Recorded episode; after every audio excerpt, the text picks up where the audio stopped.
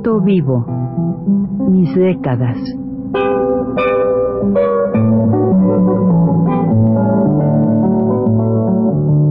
Juan de la Cabada, mediante esta serie de programas radiofónicos, narra los momentos más intensos de su existencia como escritor, trotamundos, militante de la condición humana, todo lo cual es ya patrimonio de nuestra mejor literatura.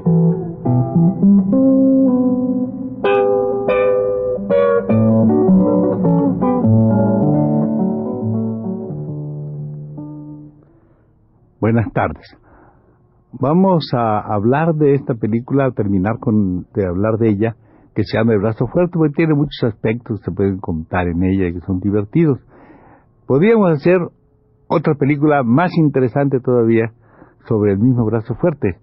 Tendríamos que hacer, de un día lo vamos a hacer, va a ser muy divertido, porque así son las cosas.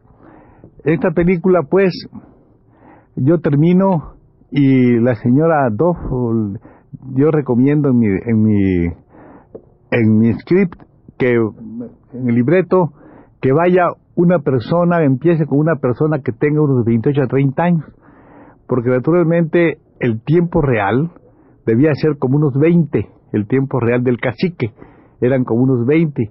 Y si es una persona ya mayor, de 40 años para allá, pues imagínense que va, cuando llegue al fin de la película, tiene como 70 o 60, y es muy difícil que, un, que, que hacer de un viejo un joven. Creo que de una manera clarísima es un, un hombre joven, desde luego, puede maquillado a ser un viejo, pero agarrar un viejo y hacerlo joven, joven es, es, bastante difícil. Hacer un hombre de 28 años, uno de 45, parece un poquito extraño. Pero la señora Duff, por no sé qué circunstancias, se empeñó que fuera mi amigo, mi amigo, muy amigo mío, personal, claro, muy inteligente, pero la, la, cosa física mucho cuenta en el, en el cine y en el teatro, ¿verdad? Entonces tuvo que salir este amigo. Por lo pronto, yo me peleo con ellos por esta, por esta razón, porque tienen ellos de, piensan en que Pilar Pellicer hiciera la película de la joven, ¿verdad? La joven, la, la, la, hija del cacique que se va a casar con el, con el personaje, con Agileo Barajas, ¿verdad?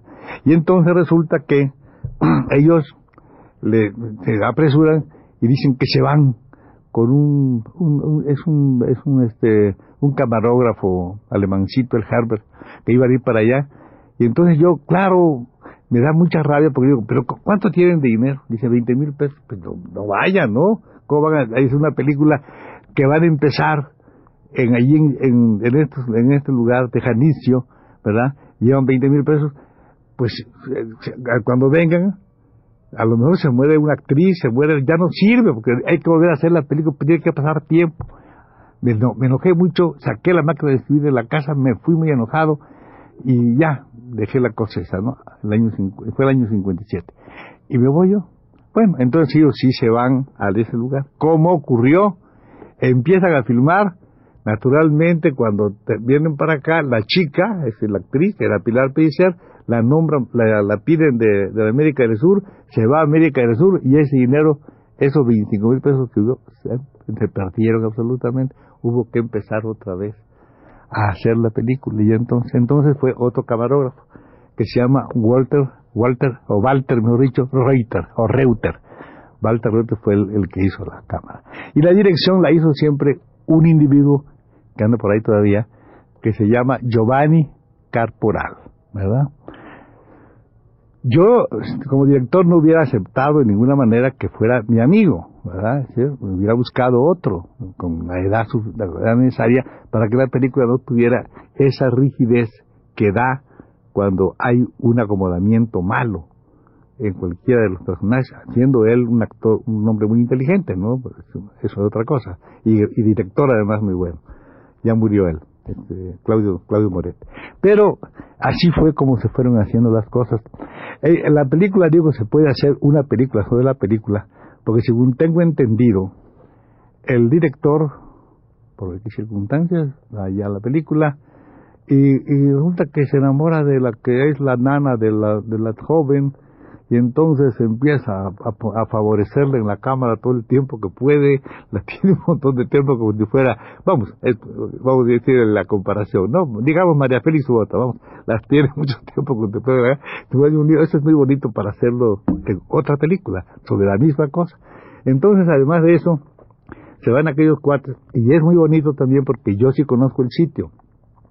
Allí hay un lugar donde los seminaristas en el Garígoro, seminaristas de de Michoacán, vienen a pasar sus temporadas, sus, vacaciones, les cobran un peso por la cama, ahí en el mismo curato, hay un montón de camas ahí, ahí, ahí vienen a pasar sus vacaciones. Y era muy bonito para hacer una cosa que yo hice ahí, que no lo pusieron ellos, que era el sueño del borracho, que es muy bueno con hay murciélagos, entonces hubiera sido muy bonito hacerlo ahí arriba, pero no lo hicieron porque eso es difícil de hacer. Entonces ellos, este, sí, el, cura también le dio a ellos ese alquiler a peso, y ahí fueron todos los, los actores estos, ¿no? Vivir. Y según parece, el cura los vigilaba, ¿verdad? En la noche, pero ellos se saltaban las bardas y se iban por ahí, se ponían unas borracheras horribles se iban a donde a las, fuentes y ahí se quedaban todos mojados ahí. era muy buena la cosa.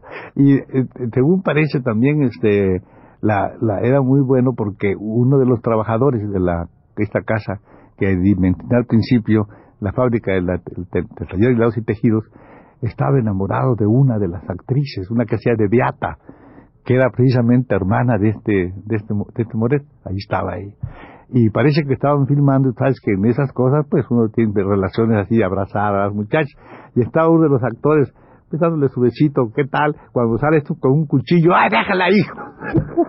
y sale ahí con la cosa.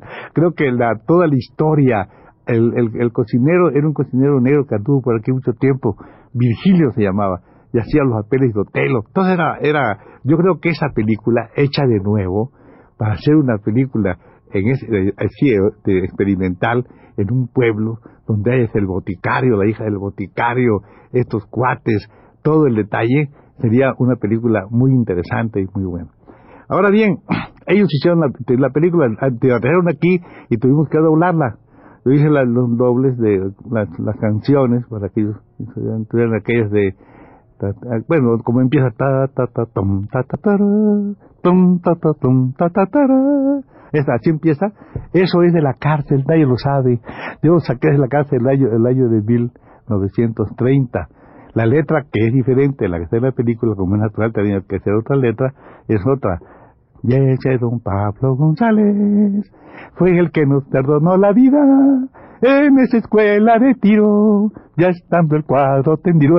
Esa cosa, eso que se oye ahí es muy ta, ta, ta, ta, la gente no sabe qué cosa, pero de todas maneras uno sí sabe todo el, lío este, ¿no? De la, de la, de lo que va y todo eso.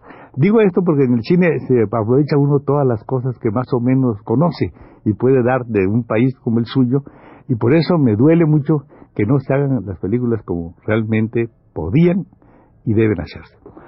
Ahora voy a hablar de un personaje aquí que me da mucho coraje con él, porque siendo amigo nuestro, este, se hace cosas muy feas, ¿no? Este cuate es el que me indilgó a mí para hacer la película. Te voy a hablar de dos gentes. Uno es el mismo que ya se divorció, este, el, pintor ese que se llama este, Norman Thomas. Norman estaba, se casó con la vida de Dove, que tiene hijos. Esta, señora se llama Rebeca Salinas. Muy interesante señora porque con todo eso es una película contra los caciques. Y en México, donde todos se creen caciques, la película tuvieron detenida mucho tiempo. Se vino a poner esa película 15 años después. Se exhibió o, así en un cine que se, que se llama así muy carigoleado, se llama el de Gabriel Figueroa.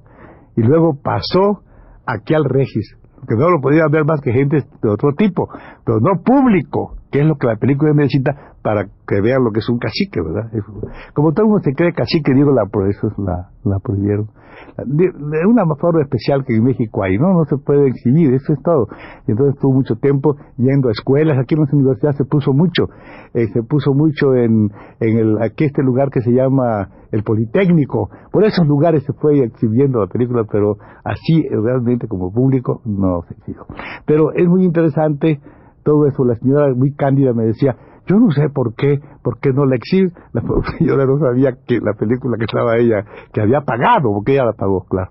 Otra cosa es el otro cuate que me dice, me compra los derechos y me ofrece que va a pagar 20 mil pesos de derechos, que no es nada, ¿verdad? Pero de todas maneras, bueno. Entonces, eran eso, en ese tiempo eran como dos mil dólares, algo así, los 25 mil pesos, dos mil dólares, tal 12.50 estaba. Pero con tan mala leche, el tipo, ¿no? Que me dijo, no, te, doy el cheque, pero vamos a que lo certifique, porque yo, como no soy, no sé qué, la embajada americana, como si yo, él sabía que no lo podían hacer. Entonces él fue, y la embajada dijo, sí, como no, nada más que traigan ustedes su, su, su tarjeta o su comprobante de que es inmigrante residente para que pueda usted hacer operación. Pues no tengo ya, Juanito no tengo ya, no, no lo pagó, claro. Una, pues un abogado, fuimos, el, abogado lo mismo, dijo, no puede usted hacer ese negocio, señor, usted es turista, usted, ¿verdad que él se quedó con el dinero? Ah, porque claro que debería haberlo pagado, ¿verdad? Pues no lo pagaba porque no voy a tener un testimonio, pero ya anda, él vive por ahí. Ese es el problema. Lo demás ya cuento, ¿no? Que cuando había, no venía el dinero, decía, no llegaron los bonos de Hong Kong. De Kong había llegado. Esos son los, trucos del cine. Y el otro personaje se llama Bill Miller, que el pobrecito bien está loquísimo. Este, me dice un individuo una vez, un español, me dice, oye Juan, ¿tú tienes una película que se llama El, el Buzón? No, el buzón no, le dije, pero sí tengo una película sobre un buzón, fíjate. Eso, ¿verdad? Tienes una... ¿Por qué le digo? Pues porque fíjate que me habló Bill, este, Bill Miller. Ay, ¿qué? Le dije, yo no me acordaba.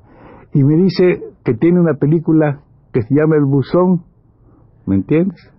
Y que yo hice la adaptación. Nada más está quitado la, la página de arriba, ¿comprende? Y dice el nombre de él, William Fogan, no sé cuánto, ¿verdad? Miller. Dice, y yo le empiezo a leer y la leo y le digo, oye, mano, ¿tú escribiste esto? Yo escribe, sí, yo escribo. Ah, bueno, está bien, le dije yo. Y seguí, man.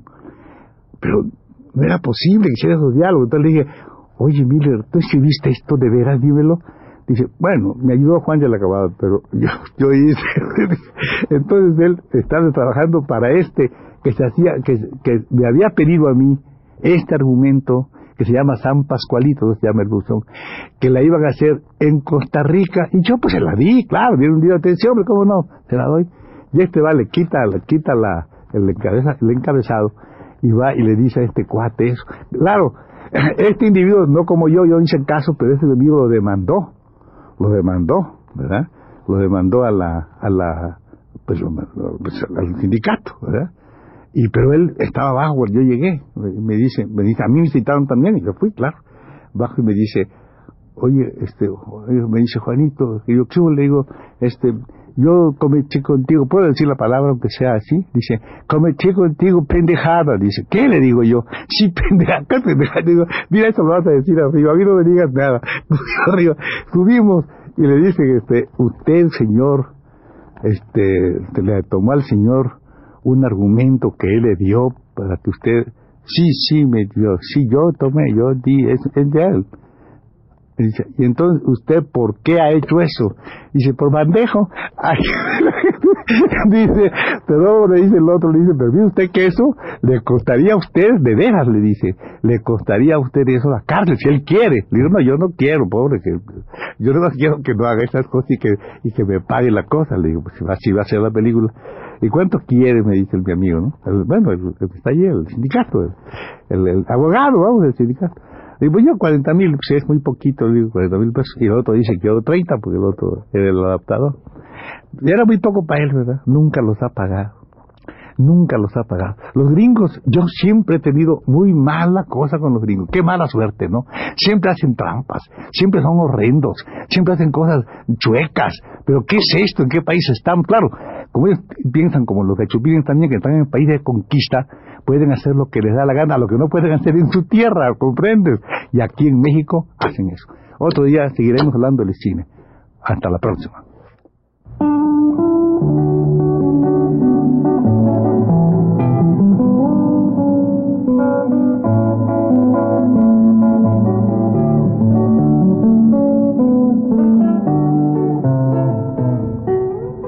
Recuento vivo.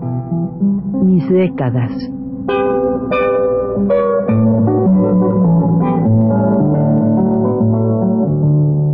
La Cabada, mediante esta serie de programas radiofónicos, narra los momentos más intensos de su existencia como escritor, trotamundos, militante de la condición humana, todo lo cual es ya patrimonio de nuestra mejor literatura.